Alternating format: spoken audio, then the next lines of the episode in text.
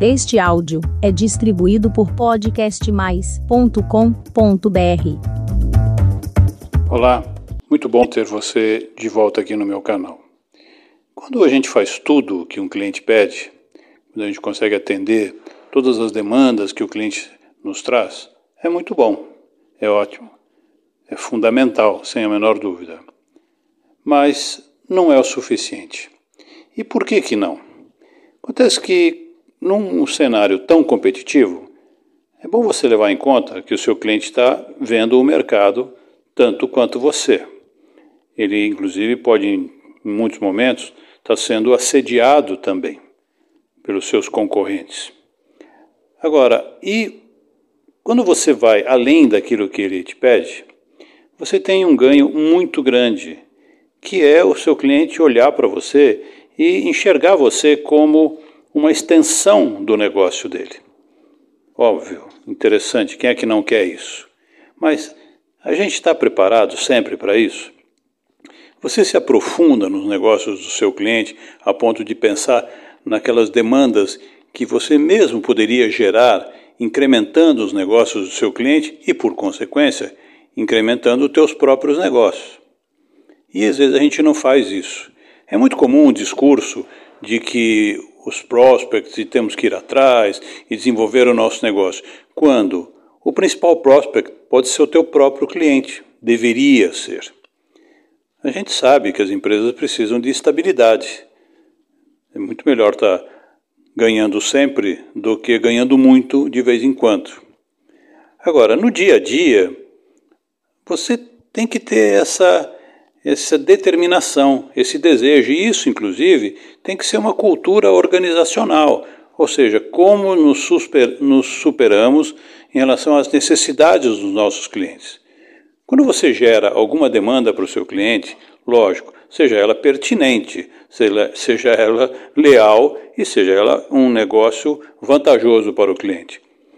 Você tem um efeito colateral muito interessante, que é a fidelização, que é realmente uma relação de confiança que o cliente cria com você. Porque ele olha para você como alguém que ele sabe que ele pode contar o tempo todo. Por que ele haverá de procurar outro? Fornecedor, seja um prestador de serviço ou um fornecedor de produto acabado. Não importa. Isso é muito importante e realmente fica às vezes de lado.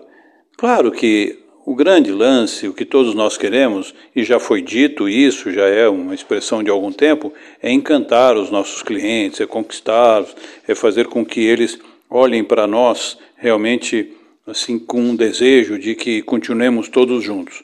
Só que não adianta só fazer discurso. Discurso no dia a dia, no mundo dos negócios, ele tem que se concretizar, tem que se materializar o resultado.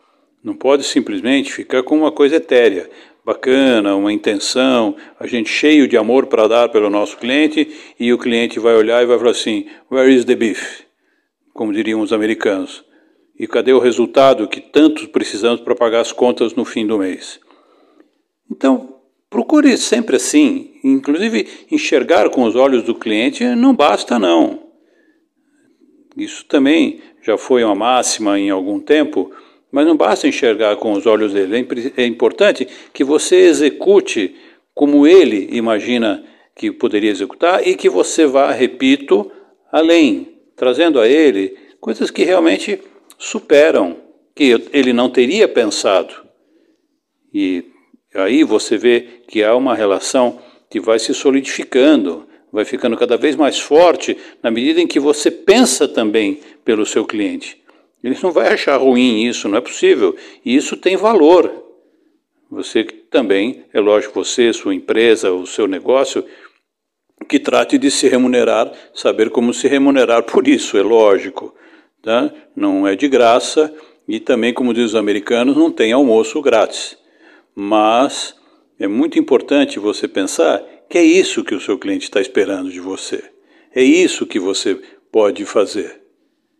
É muito importante realmente construir uma relação de confiança. Faça uma experiência de ordem pessoal. Quando você entra num estabelecimento qualquer, quando você consome alguma coisa, quando você precisa comprar alguma coisa, Se você eh, não fica satisfeito quando lhe trazem uma visão que você não estava atento, falando de coisa leal, né? Tem sempre aqueles que podem fazer a gente acreditar em coisas que a gente nem imaginava, e aí esses espertos você tem é que tomar cuidado, mas você não é um desses, você não vai fazer isso com o seu cliente, lógico, tá? Porque em primeiro lugar, é, você não, não vai subestimar a inteligência do seu cliente e a índole da sua empresa certamente não vai permitir isso, felizmente. Mas o que é importante é assim, quando você se sente falando assim, bom, alguém está pensando Além daquilo, eu não tinha enxergado esse aspecto. É isso que o seu cliente espera. E é isso que torna você muito mais competitivo. Como eu disse, não é apenas uma conversa. E os efeitos colaterais são esses. O seu cliente se apega a você cada vez mais. Eu vivi na minha trajetória nessa área de atendimento experiências assim muito gratificantes, quando o cliente me ligava me pedindo alguma coisa que não tinha nada a ver com, com com o meu negócio, com o negócio da empresa que eu estava. Mas ele enxergava em mim alguém que era um parceiro, que poderia ir atrás dele, atrás de uma solução que ele precisava ter, mesmo que fosse fora do negócio. Criando uma relação de, de confiança, repito, muito importante. E aí todos ganhamos, porque o nosso dia a dia, como prestador de serviço, como vendedor, como alguém que atende um cliente, é gerar negócio para ambos os lados. Você incrementa os negócios do seu cliente o seu cliente fica grato e você incrementa os negócios da tua própria empresa. Obrigado mais uma vez. A semana que vem nós estaremos aqui de volta. Este foi mais um áudio distribuído por podcastmais.com.br.